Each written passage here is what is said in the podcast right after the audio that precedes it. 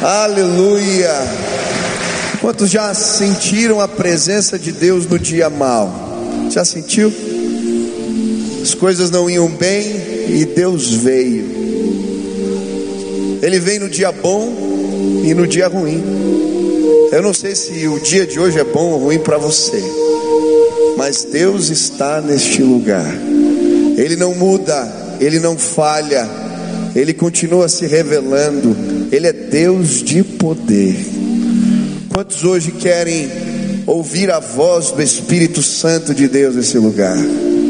Quantos querem sentir a presença de Deus aqui? Quantos vieram sedentos por uma revelação do Pai? Ele vai se revelar, a glória dele vai se manifestar aqui hoje. Pessoas vão voltar para casa hoje, vão ser libertas, saradas. Há poder no nome de Jesus, amém? Eu gostaria de te convidar a fazer uma declaração de fé junto comigo. Ergue as suas duas mãos para o céu em sinal de rendição total a Jesus Cristo. E repita assim comigo: Senhor Jesus, eu marquei um encontro contigo esta noite. Senhor Jesus, eu abro meu coração para receber tudo aquilo que o Senhor tem para a minha vida. Eu te dou liberdade para falar comigo agora, em nome de Jesus. Amém, amém, amém. Dá um abraço quem está perto de você, diga: Você é lindo, você é linda. Que Deus te abençoe, que Deus fale contigo hoje, que seja um tempo de visitação de Deus na tua vida. Pode se assentar. Nós estamos numa campanha de 40 dias de oração. Temos um livro devocional. Quantos estão participando da campanha? Levantem as mãos. Vários irmãos. Eu, se você ainda não começou, ainda dá tempo. Pega lá o livro. Falta ainda um mês para terminar a campanha, mais ou menos, um pouco menos. Mas eu creio que é suficiente para Deus marcar você através da oração, das devocionais, da palavra ali que está sendo ministrada. Eu tenho sido muito ministrado no meu tempo de oração através do livrinho devocional. E hoje eu queria falar sobre esse tema, estudar com vocês o livro de Lucas, capítulo 15, versículo 25 a 32. Lucas capítulo 15, versículo 25 a 32. Diz assim a palavra de Deus: E o seu filho mais velho estava no campo, e quando veio e chegou perto de casa, ouviu a música e as danças. E chamando um dos servos, perguntou-lhe que era aquilo. E ele lhe disse: Veio teu irmão e teu pai matou o bezerro cevado, porque recebeu são e salvo. Mas ele se indignou e não queria entrar. Saindo o pai estava com ele, mas respondendo ele disse ao pai: Este te sirvo há tantos anos, sem nunca transgredir o teu mandamento, e nunca me deste um cabrito para alegrar-me com os meus amigos. Vindo, porém, este teu filho, que desperdiçou os teus bens com as meretrizes, mataste-lhe o bezerro cevado. E ele lhe disse: Filho, tu sempre estás comigo, e todas as minhas coisas são tuas. Mas era justo alegrarmos-nos e folgarmos, porque este teu irmão estava morto e reviveu, tinha se perdido e foi achado. Aleluia. O título da mensagem de hoje é Perdidos dentro de casa. E nesses últimos dias eu tenho orado bastante por pessoas que eu gostaria de ver de volta aqui na casa do Pai, servindo a Deus junto comigo. Eu não sei você, mas quantos oram por pessoas que se afastaram, que estão longe? Levante as mãos. A maioria de nós. E essa semana eu estava orando por amigos, por pessoas que eu amo, que eu quero ver servindo a Deus aqui junto comigo. Mas era sexta-feira e eu entrei na minha sala para orar, e quando comecei a orar, o Senhor começou a falar comigo. E Ele me disse: Olha, tem ovelhas perdidas chegando, de fato, Deus está as trazendo. Ontem fiquei feliz. Uma amiga minha, 20 anos que estava afastada dos caminhos do Senhor, amiga na adolescência. Ontem ela veio me abraçar chorando, dizendo: Estou voltando para casa. Deus está trazendo. Mas quando eu estava orando essa sexta-feira à noite, eu saí daqui três horas da manhã, porque o Espírito Santo de Deus começou a me revelar uma realidade espiritual dentro da nossa igreja. Existem ovelhas que estão dentro de casa, mas estão perdidas. E o Senhor começou a mostrar às pessoas.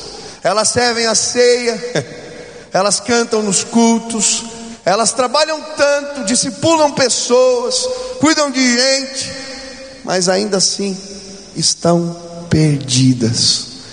E vem um pesar. Eu chorava na presença de Deus, e o Senhor falava a mim: fale as ovelhas que estão perdidas dentro de casa, porque eu vou restaurá-las e vou curá-las, no nome de Jesus. Hoje eu quero dizer para você que é uma noite de restauração nesse lugar, porque Jesus veio buscar o que estava perdido. E eu fico me perguntando: como é que pode a gente se perder estando dentro de casa? E aí a pergunta que me veio à mente é: quem já se perdeu fazendo um caminho que era um caminho costumeiro, que você conhecia? Levanta a mão, né? Ufa, levanta mais alto que eu estou me sentindo mal, é isso. Eu constantemente me perco. Não importa se eu estou indo de casa para o trabalho, se eu estou indo para casa de um amigo que eu já fui muitas vezes. É, eu tenho um problema sério com a atenção. Eu lembro de uma viagem que eu fiz com um amigo e nós estávamos indo para o Beto Carreiro. Eu já fui lá algumas vezes. Peguei a estrada e fui andando. E passei pelo Parque Batida, a conversa estava tão interessante. E eu só fui me dar conta, a gente estava chegando em Florianópolis. Eu tenho um problema crônico com atenção. Um dia eu estava incomodado porque eu esquecia demais das coisas e parece que apareceu na tela do meu computador um teste de déficit de atenção. Eu falei, deixa eu fazer esse negócio. E aí tinha um questionário com uma série de perguntas. Eu fui respondendo e no final tinha assim uma legenda. Olha, se der de 1 a 5, você é normal, tá tranquilo. Se der de 5 a 10, você precisa ah, de algumas dicas ali, alguns, alguns conselhos práticos eles davam no próprio site, para não esquecer das coisas. Se desse de 10 a 15, você precisava procurar ajuda. O meu teste deu 24. Faltou uma legenda embaixo: fique onde está, vamos buscá-lo. Talvez você não seja assim como eu. Mas o fato é que muitas vezes, nos caminhos que conhecemos, nos perdemos, porque tiramos o foco do que estamos fazendo. É assim na vida com Deus.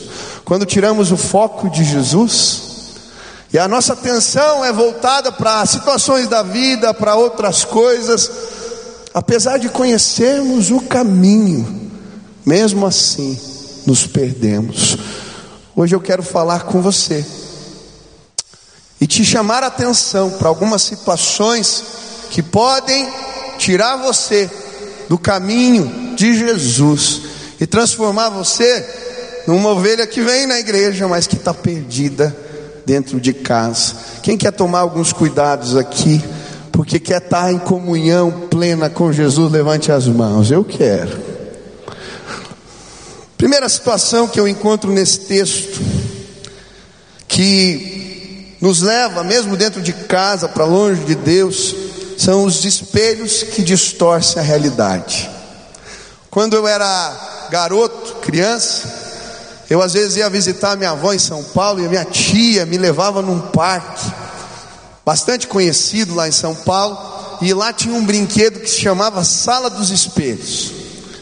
E era interessante aquele brinquedo porque você entrava ali tinham vários espelhos que distorciam a realidade. Em alguns você ficava magrinho, em outros espelhos você ficava gordo, outro a cara ficava grande e o corpo fininho, outros ficava pequenininho ou grande demais, espelhos que distorciam a realidade. E o que a Bíblia vai nos mostrar nesse texto é que muitas vezes nos enxergamos através de espelhos que distorcem a realidade da nossa vida espiritual.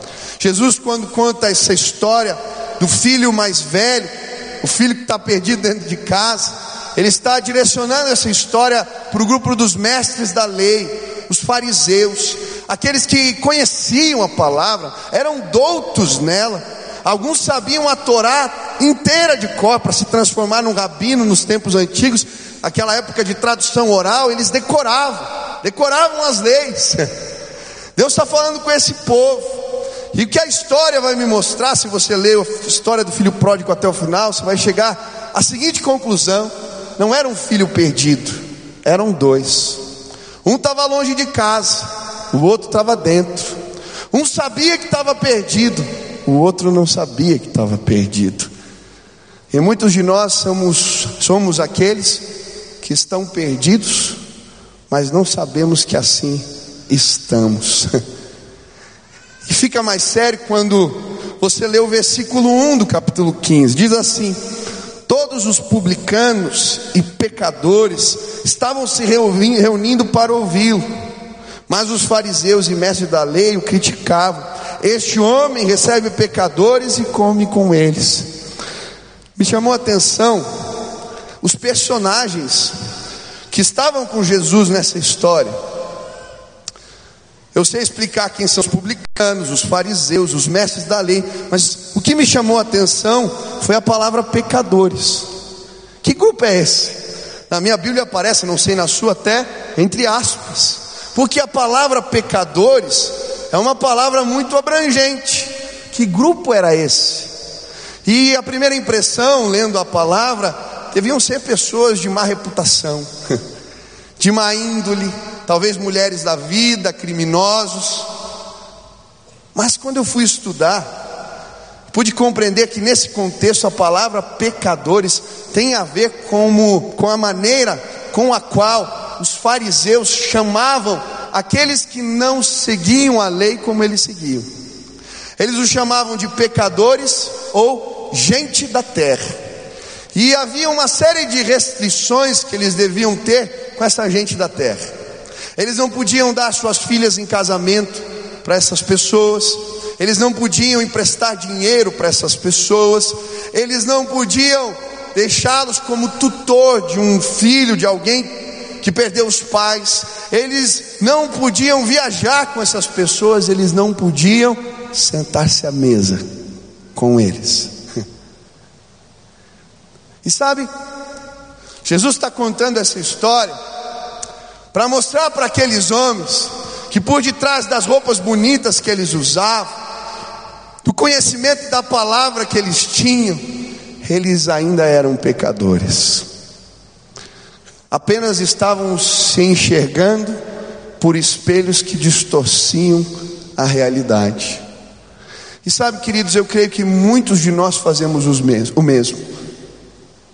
Achamos que estamos tão perto, mas talvez essa não represente a realidade com a qual o Senhor nos vê. Quantos de nós lemos a Bíblia e ela deixou de ser um espelho que nos confronta? Ela é um manual para os outros.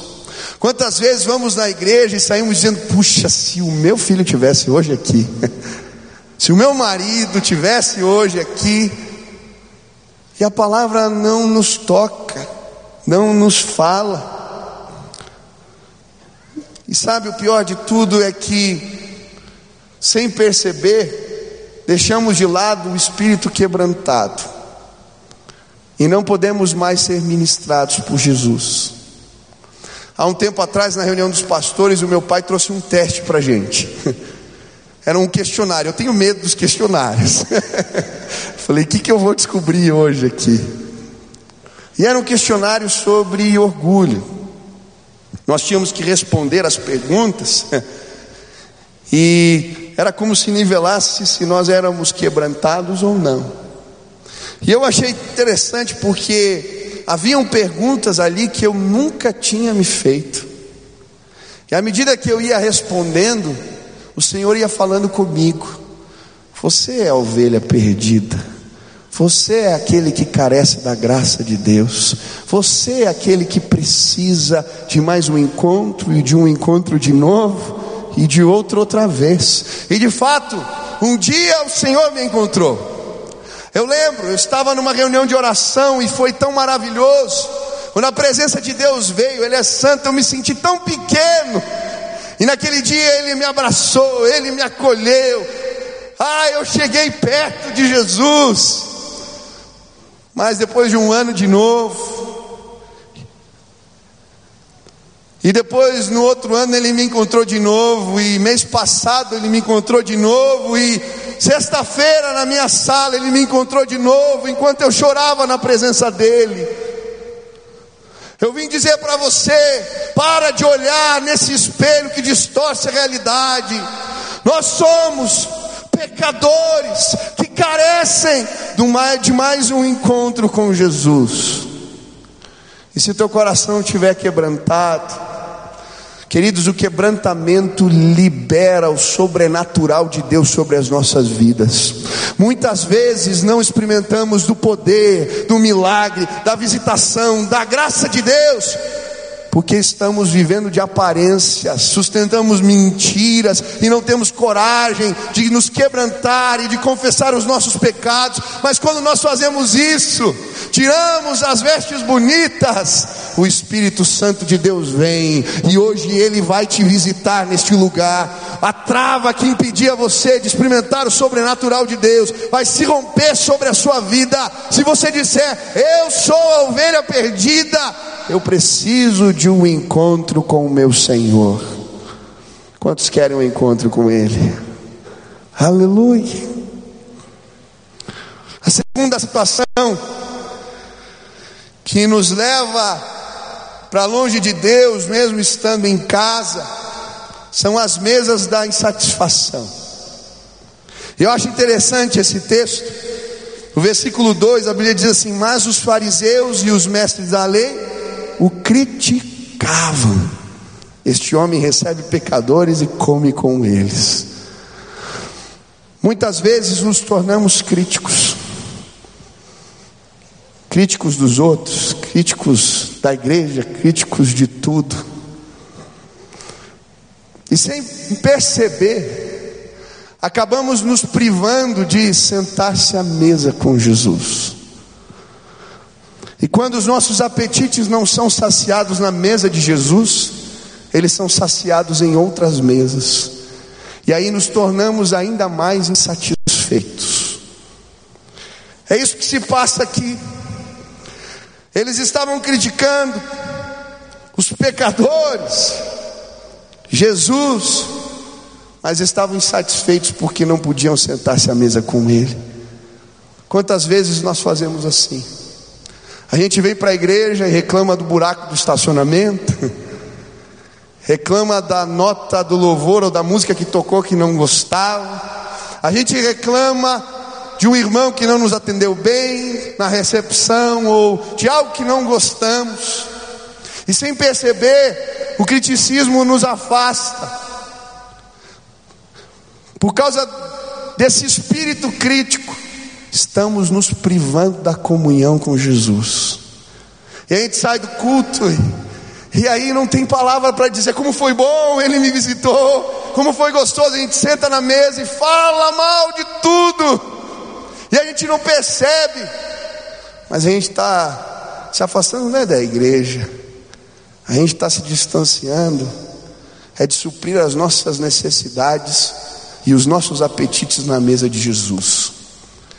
E aí a gente começa a procurar nos suprir em outros lugares, em outras mesas. E Deus tem me mostrado realidades de gente aqui dentro que está suprindo suas necessidades em outras mesas. Esse último mês todo é o jovem que não se sente amado pelo pai. Ele tem necessidade do afeto, do beijo, do carinho do pai.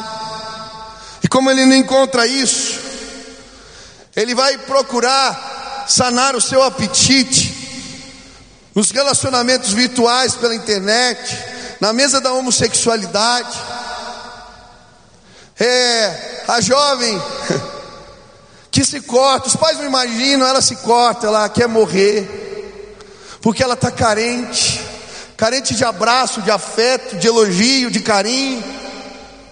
É a mulher ou o marido que vão procurar na mesa dos relacionamentos extraconjugais se saciar aquilo que não conseguem encontrar dentro de casa.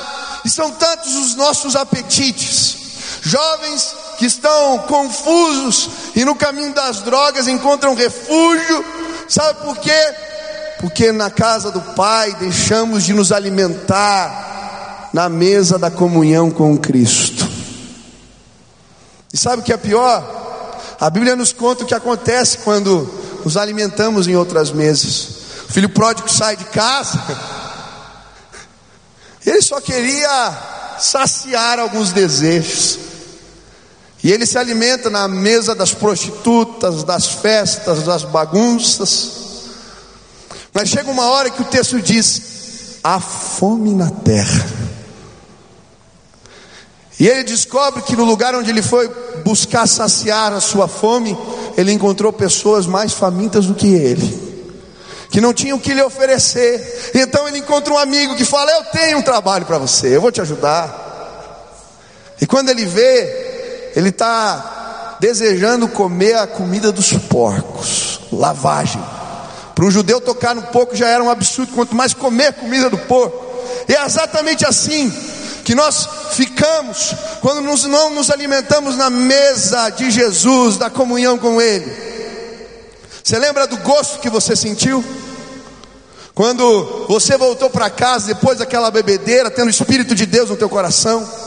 Você lembra o nojo que você sentiu de si mesmo, quando deitou na cama, sabendo que tinha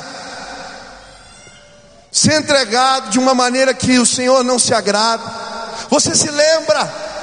Era como comer comida de porco, dava nojo.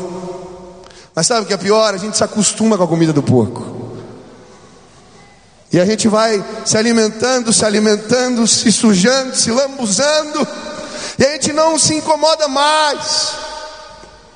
E até que um dia Deus revela para nós a nossa situação. E aí o filho pródigo lembra: o que, que eu estou fazendo aqui? Como eu entrei nessa sujeira?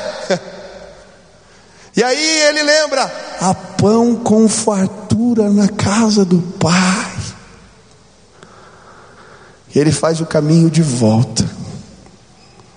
E hoje eu vim dizer para você: você não precisa mais suprir teus apetites em outras mesas que não a de Jesus. Tem pão com fartura na mesa de Cristo, tem pão com fartura na presença de Deus, tem pão para você que pode te saciar plenamente, completamente. Há pão na mesa, há banquetes diante do Pai. Volta para casa, volta para casa, volta para casa Volta. Em nome de Jesus, volta. Eu dou graças a Deus porque um dia eu encontrei pão na presença de Jesus. Eu nasci na igreja, mas eu não entendia isso. Mas um dia, aqui dentro, o Senhor falou comigo e eu entendi que Ele podia suprir minhas carências, os meus apetites, e eu podia ser pleno na presença de Jesus.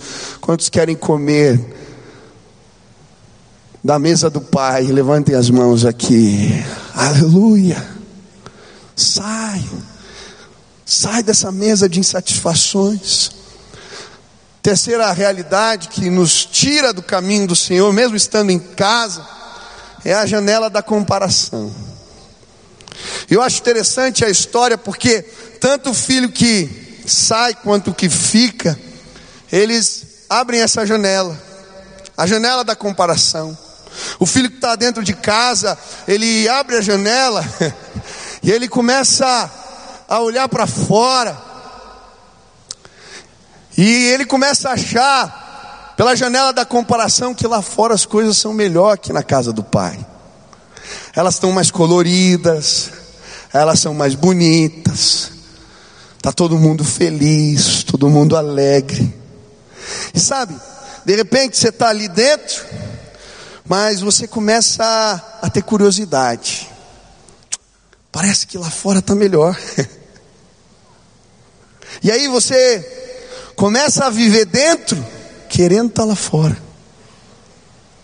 E eu lembro, aconteceu comigo. Eu era adolescente. E eu comecei a participar das festas.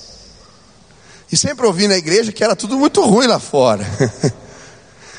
e aí começaram as festas de 15 anos, não parava, era uma atrás da outra. E eu chegava nas festas e eu via as pessoas alegres lá. Elas estavam bebendo, elas estavam felizes. E eu falei, ué, tem alguma coisa que não está batendo.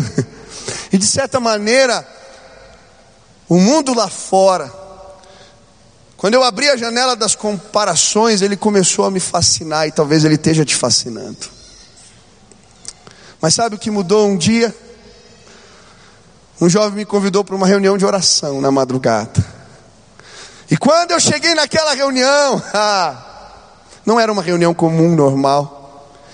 Tinham pessoas ali que estavam sendo alimentadas pelo Pai. E de repente, quando eu estava ali quietinho, comecei a cantar os louvores, Deus me visitou. E sabe que eu encontrei ali? Não só a presença de Jesus, eu encontrei prazer, alegria. Eu quero dizer para você que há prazer na presença de Deus, há alegria, há alegria inestimável, há fontes de alegria na presença do Pai. E quando eu descobri isso, a minha vida foi mudada, porque eu entendi, eu não preciso ir lá para fora. O que eu sinto aqui na presença de Deus é melhor do que qualquer festa, do que qualquer barato, do que qualquer êxtase, que qualquer droga ou que qualquer relacionamento possa gerar no meu coração. Há prazer na presença de Deus. Há prazer. Um dia eu já era pastor e eu fui fazer um casamento. Os anos passaram. Cheguei no casamento, era num restaurante. Eu fiz a festa, a cerimônia, tudo muito bonito. Depois fui sentar para comer. Terminei de jantar e fui embora. Só que eu acabei esquecendo meu celular na festa. E aí, passado algum tempo, acho que mais de uma hora, eu voltei para buscar. E eu cheguei na festa de casamento dos irmãos da igreja. que lindo. Quando eu cheguei, estava uma bagunça no lugar. A música que estava tocando eu não posso nem cantar ela aqui porque me envergonha.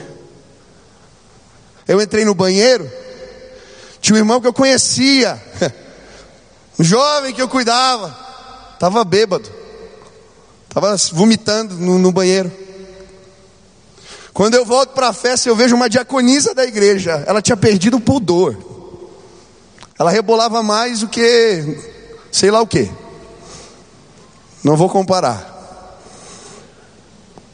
Eu falei: o que está acontecendo aqui? Aí eu peguei o meu celular bravo, entrei no carro. Falei: Deus, não, não adianta nada. A gente prega, prega, prega, prega, prega, esse povo não entende nada. Para que, que eu estou aqui nesse ministério? O que, que eu estou fazendo aqui? Bravo. Não adianta nada isso aqui, pai. E aí Deus falou para mim: liga o som do carro. Eu falei, Deus, eu não, não quero ouvir música agora, eu estou bravo. Liga o som do carro. Eu liguei o som do carro. Estava tocando um louvor. E de repente aquela música foi ficando mais alta dentro do carro. Eu comecei a cantar aqueles louvores. E queridos, eu não sei explicar o que aconteceu, mas parece que o teto da porta, o capô do carro abriu e uma escada desceu e a glória de Deus invadiu aquele carro. E eu comecei a sentir prazer, alegria, e era algo que me consumia, era maravilhoso. E aí Deus falou para mim: para de brigar por causa das festas, das bagunças. explica e mostra para eles que há prazer na minha presença, que eles nunca mais vão querer voltar lá. Sabe, às vezes a nossa ideia de prazer tem a ver com as experiências que conhecemos. É como se a gente fosse um peixe dentro do aquário. A gente já conhece. Aquilo que aparentemente nos dá prazer, é a verdade, lá fora tem prazer também. Mas eu quero te falar aqui: se você mergulhar no oceano do espírito, existem cores que você nunca viu, existem gostos que você nunca sentiu, existem lugares que você nunca foi. E se você mergulhar hoje ali, uma alegria, um prazer que você nunca experimentou, vai te mostrar que é melhor a casa do Pai do que qualquer outro lugar que você possa estar. Hoje eu vim dizer para você: volta, volta para de olhar na janela da comparação, porque se for para comparar, olha para aqueles que encontraram alegria e prazer verdadeiro na presença de Deus, que você vai ficar nesse lugar. Tem mais de Deus para você, tem mais de Deus para mim. Ele quer nos visitar hoje aqui, Ele quer nos levar a lugares novos. Nós estamos experimentando uma gota apenas do que Deus tem para derramar sobre nós. Ele quer nos fazer nadar abraçadas. Pastora Donirã disse isso para mim essa semana, é verdade. Eu quero tudo que o Espírito Santo de Deus tem para mim. Quantos querem assim? Levante as mãos. Aleluia. Deus tem mais. Mas o outro filho também olhava pela janela da comparação. E ele olhava o seu irmão. E a Bíblia vai dizer no versículo 29 que ele reclama para o pai: Nunca me deste um cabrito para alegar-me com os meus amigos. Mas para o meu irmão, e sabe, tem muita gente que está se afastando, está dentro de casa, mas está se perdendo, porque está olhando pela janela da comparação os seus irmãos. E daí ele começa a sentir, Deus só fala com ele, comigo não. Para aquele outro, ele deu tantos talentos e habilidades para mim, nada. Deus abençoou fulano e o ciclano. Olha a minha vida, como é que tá? E a gente começa a se comparar. Se comparar com os outros. Se comparar com quem está perto. E sabe, chega um ponto que nós ficamos tristes quando Deus usa ou abençoa o irmão que está do lado. E aí a gente está dentro, a gente está perto, mas a gente está perdido. E hoje eu vim dizer para você: para de olhar por essa janela teu irmão. Deus tem um ministério para você e ele é especial porque Deus te deu esse ministério. A tua vida é desse jeito porque Deus te escolheu e ele vai te capacitar. Para de olhar para o lado e sabe? Quando olhamos pela janela da comparação, nós acabamos por abrir outra porta que nos afasta de Deus a porta do ressentimento. E o versículo 30 diz: Vindo, porém, este teu filho, que desperdiçou os teus bens como meretrizes, mataste-lhe o bezerro cevado. E sabe, muitas vezes nos afastamos porque a gente começa a se comparar e depois a gente se magoa. E deixa eu te dizer uma coisa muito clara: ressentimento é pecado e é um pecado destruidor. Quando a gente se ressente, e esse irmão estava ressentido porque o irmão mais novo tinha ido embora, ele ficou em casa trabalhando sozinho. Ele se ressentia porque ele era o primogênito, ele que tinha o direito de pedir a herança. Aquele filho mais novo se atreveu a tomar a frente dele, rompeu com o pai, mas rompeu com ele também. Ele tinha mágoa, ressentimento, e por isso, aquilo que ele nutria pelo seu irmão agora estava afastando do seu relacionamento com seu pai. É exatamente assim que acontece. A mágoa e o ressentimento não nos afastam dos nossos irmãos apenas, elas nos levam para longe de Deus. Quantas pessoas que estão longe, que quando eu atendo, eu falo, mas o que aconteceu? Ah, quando eu precisava, ninguém veio me visitar. Ah, ele era líder, aquele outro me conhecia. Não foi falar comigo, não foi me procurar. E sabe, o ressentimento não te levou para longe do teu irmão. O que você está fazendo longe de Deus? Por que, que você está nesse lugar? Sabe o que acontece? O ressentimento ele gera amargura no nosso coração. E a gente fica tão ácido, tão machucado, que mesmo o prazer que havia na presença de Deus, a gente não consegue mais encontrar. Hoje, Jesus te trouxe aqui para perdoar, para te curar das mágoas e do ressentimento, porque você não vai perder apenas a tua esposa, o teu filho, o teu amigo, o teu irmão, você vai se perder. E hoje Deus te trouxe aqui para falar, filho, eu te amo demais. E sabe o que me chama a atenção nessa história? Ele não quer ir na festa, mas o pai vai atrás dele, vai atrás dos dois. Do que está perdido fora e do que está perdido dentro. E hoje eu vim dizer: o pai veio atrás de você, ele veio te buscar, e ele vai te curar, e vai vir um tempo novo sobre a tua vida em nome de Jesus. Última situação que nos afasta. Versículo 25 diz: E o seu filho mais velho estava no campo. E quando veio e chegou perto de casa, ouviu a música e as danças. Laurinho, pode vir aqui já começar a tocar. A quinta situação que nos tira o foco de Jesus e nos torna perdidos dentro de casa é o campo do trabalho pesado. Me chama a atenção essa história porque ele está vindo do campo. Campo é lugar do quê? Trabalho. Ele estava trabalhando e de repente ele escuta as músicas. Está tendo uma festa em casa, o que está acontecendo? E aí ele vai voltando e quando ele chega e vê as danças, e vê a movimentação, ele vai perguntar para um dos criados, empregados: o que está acontecendo aqui? Teu irmão voltou para casa e teu pai está dando uma festa. Como assim? E ele fica bravo, ele não quer entrar na festa, então o pai vai procurar, filho, o que está acontecendo? E o que, que ele diz para o pai? Presta atenção. Ele diz: Eu te servi, em outras palavras, eu trabalhei para você todos esses anos. Você nunca me deu uma festa, um cabrito sequer. E aí o pai olha para o filho e diz: Você não entendeu nada, filho. Tudo que eu tenho é teu. Ah, e quando eu li essa passagem, Deus falou comigo: O que, que você está fazendo no campo? Trabalhando, trabalhando, trabalhando, trabalhando, trabalhando, trabalhando.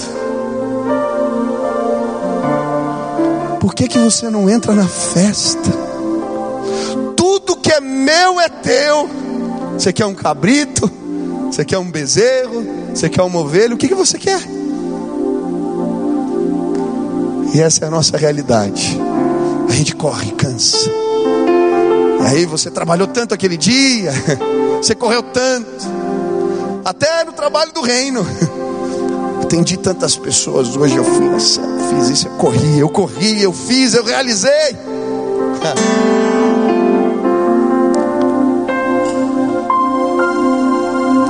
Mas quando você vai pegar lá o caderninho de oração, opa, faz cinco dias. Cinco dias. Mas você tem que trabalhar. Eu trabalho. E a gente corre, se cansa, se cansa, se corre, faz tanto. Aí vai pegar o caderno de oração de novo. Um mês.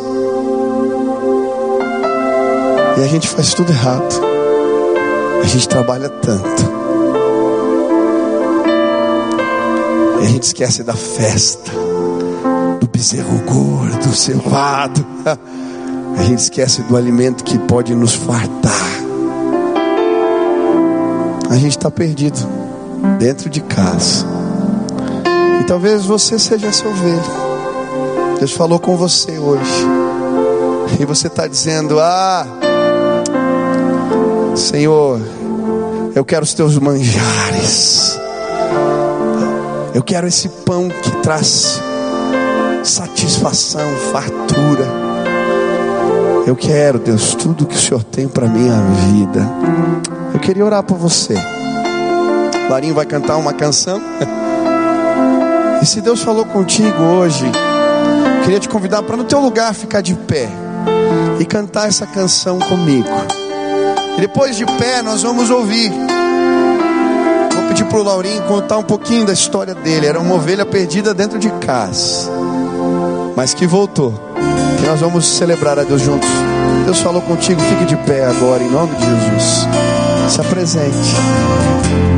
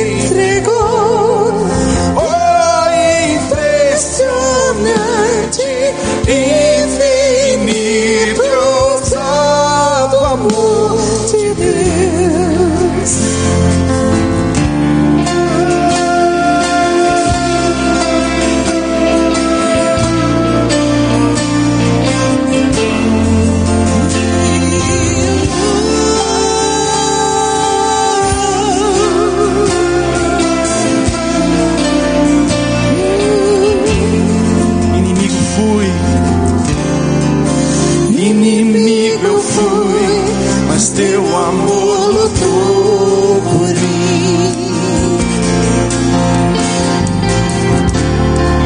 Tu tens sido tão, tão bom pra mim. Eu não tinha valor, mas tudo pagou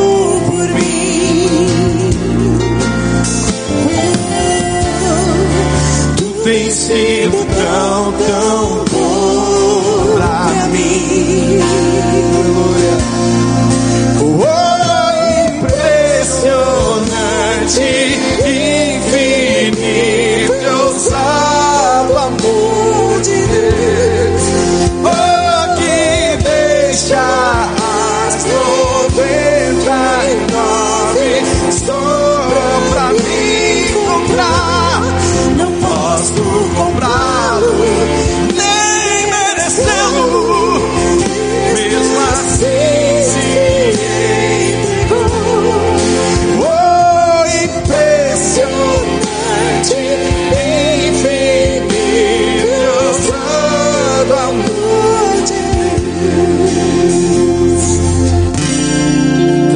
luz para sombra, escala as montanhas pra me encontrar.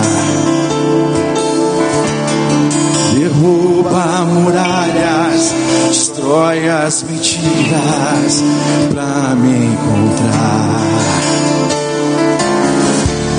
Traz luz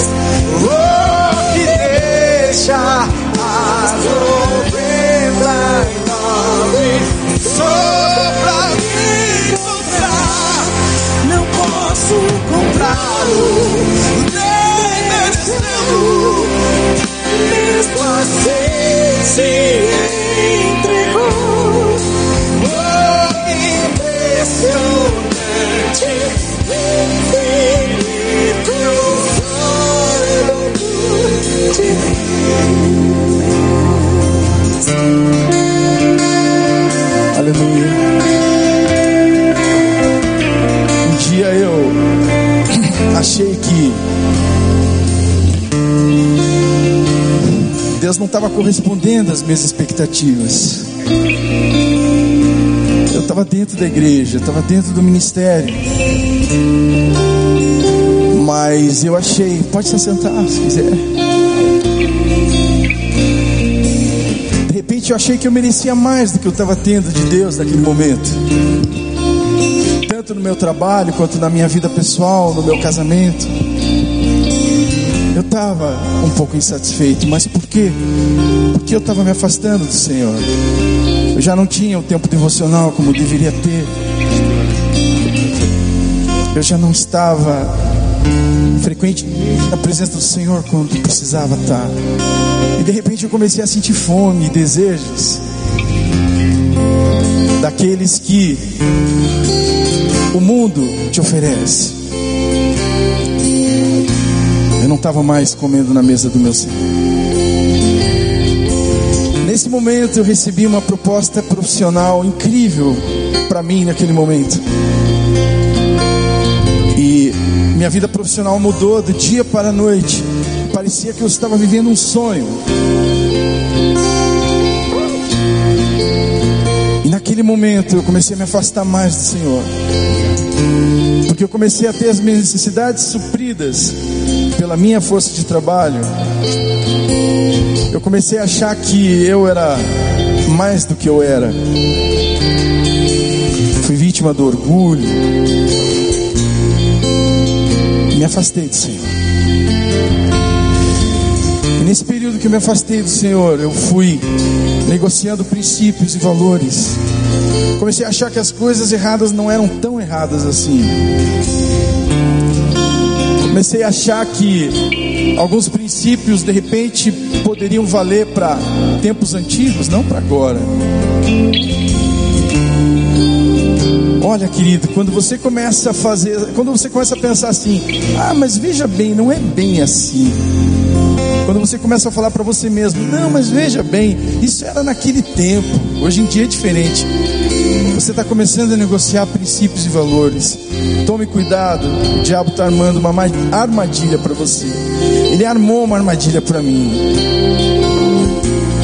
E eu comecei a fazer o que os outros faziam dentro do meio aonde eu trabalhava. Eu comecei a fazer o que eles faziam. E eles usavam drogas e eu comecei a usar drogas. E eu realmente me afundei nas drogas durante um tempo. E eu ainda vinha na igreja. E usava drogas fora da igreja. Era uma ovelha que estava no rebanho, mas estava afastada do rebanho. O pastor falava, vamos para lá, eu ia para lá. Isso me levou a quase perder a minha vida a ficar lá no precipício pendurado, precisando ser resgatado pelo pastor. Um dia dei entrada no hospital com quadro de. Dia dei entrada no hospital com quadro de. Ah, quadro de overdose. Um dia dei entrada no hospital, então com quadro de overdose. E naquele dia eu fui atendido. E quando eu melhorei um pouco, a médica falou: Você precisa avisar alguém, você está aqui sozinho. Eu peguei o telefone e eu falei: Cara, agora eu preciso falar com a minha mulher. A minha mulher não sabia que eu estava nessa situação. Eu escondia dela. Era algo que eu vivia sozinho. E eu peguei aquele telefone e falei assim: eu vou ligar para ela e eu vou falar que eu tô com uma crise de pressão alta que eu tô aqui no hospital e que eles estão me medicando e que provavelmente daqui a algumas horas eu tô bom e eu posso voltar para casa. Eu estava muito alucinado, muito maluco e muito ruim, achando que ia morrer.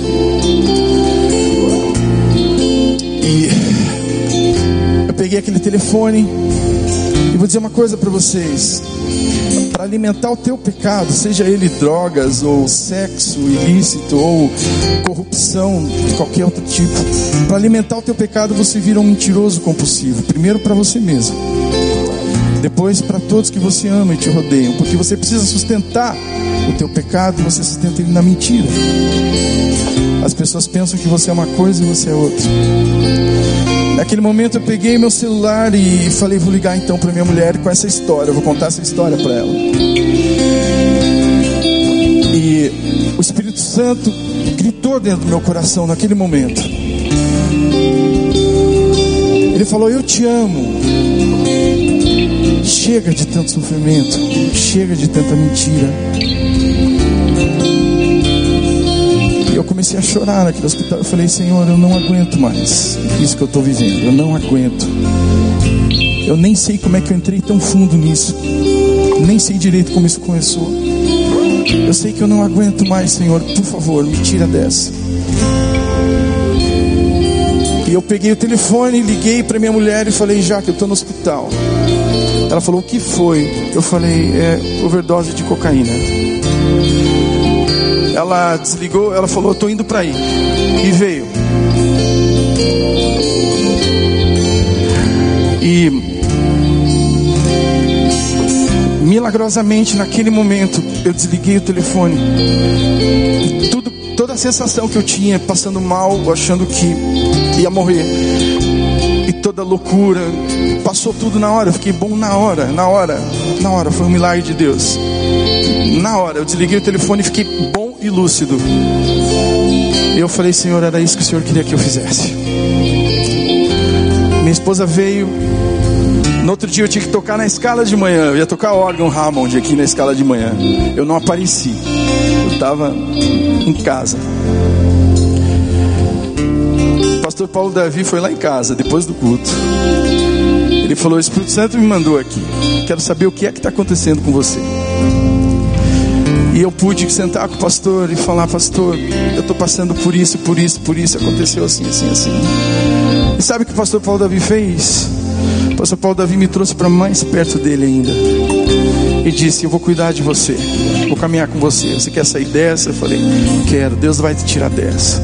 Ele compartilhou a história dele e disse, a gente vai caminhar juntos. E Deus me recuperou, Deus me tirou dessa. Deus restaurou o meu trabalho, Deus restaurou o meu casamento, Deus restaurou a minha vida.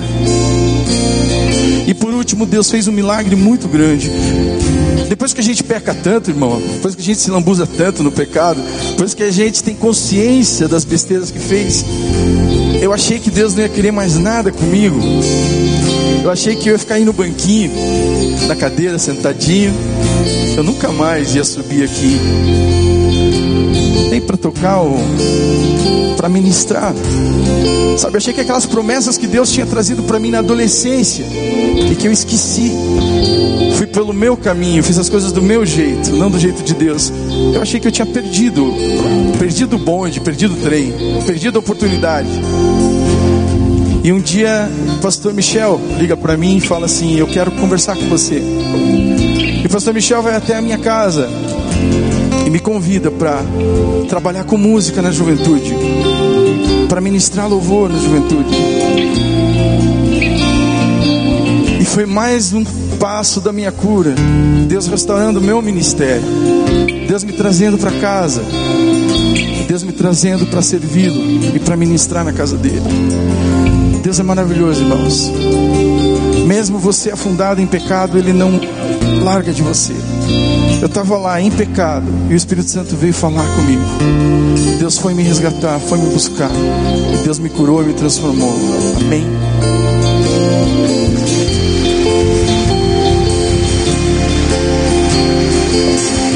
Um dia, Laurinho estava tocando, ele tocava para o celebrar, estava lá no fundo tocando. A Talita tinha saído do ministério de louvor dos jovens, ela era líder. Eu estava orando, Senhor, me mostra alguém. Me mostra alguém, e de repente eu olho aquele moço do teclado, eu não conhecia, Deus falou para mim: Esse é o líder de louvor que eu quero para o ministério de jovens. Eu falei, Deus, eu não conheço. Fui procurar informações e marquei esse encontro. A gente saiu e ele me contou, Michel, mas eu preciso te contar a minha história. Me contou a história. Eu falei, meu irmão, é você mesmo. Não fui eu que te escolhi, foi Deus. Eu nem te conheço. E sabe por que você vai ser o líder? Você sabe de onde Deus te tirou. E você vai honrar o Senhor nesse ministério. Querido, eu não sei aonde você está, mas talvez hoje você entendeu que você é a ovelha perdida. Eu não sei se você está longe ou dentro de casa, mas Deus tem algo contigo. Ele foi atrás de você, Ele foi te buscar, e hoje Ele está te chamando, dizendo: Vem para cá, eu quero te abençoar. E aquilo que estava impedindo a bênção sobre a sua vida, agora eu vou derramar favor, graça. Você vai encontrar alegria de novo de estar na minha presença. Se Deus falou contigo hoje, foi com você. Você sabe, foi com você. Sai do teu lugar agora, vem aqui para frente, eu quero orar por você. Pode vir, pode vir, pode vir, pode vir, em nome de Jesus. Pede licença e venha, pede licença e venha, em nome de Jesus. Deus falou contigo hoje. Venha, venha, venha, venha, venha, venha. Para de ficar escondido nas roupas bonitas. O que vão pensar de mim? Venha, venha, venha com você. Deus quer te libertar. Deus quer te curar. Deus quer transformar a tua vida. Pede licença agora. Venha, venha, venha, venha. Ah, o que vão pensar de mim? Venha, venha agora, para. Você sabe que Deus falou com você, por que está sentado? Vem, vem agora. E eu quero orar por você aqui na frente. E você vai receber algo de Deus hoje aqui. Mas para a gente receber algo de Deus, a gente tem que admitir, se quebrantar. E se eu não conseguir sair do teu lugar para vir aqui na frente, quanto mais admitir que é pecador, procurar e falar que errou, não vai fazer. Sai da mentira agora e se apresenta em nome de Jesus. Tem mais gente, tem mais gente, tem casal que Deus está chamando aqui. Vem agora. Hoje Deus vai restaurar tua vida, teu casamento, tua história. Hoje, hoje. Sai do teu lugar e vem para cá agora. Deus está te chamando. Deus está te chamando. Deus está te chamando. Hoje é noite de cura. Deus te mostrou teus pecados. Ele falou: Filha, eu quero te limpar. Vem, vem, vem, vem, vem, vem. O sangue de Jesus nos purifica de todo pecado. Ele é poderoso. Ele é poderoso para restaurar. E se você mergulhar, não ficar à margem olhando o que está acontecendo, mas mergulhar no Espírito, você vai ter experiências do poder de Deus.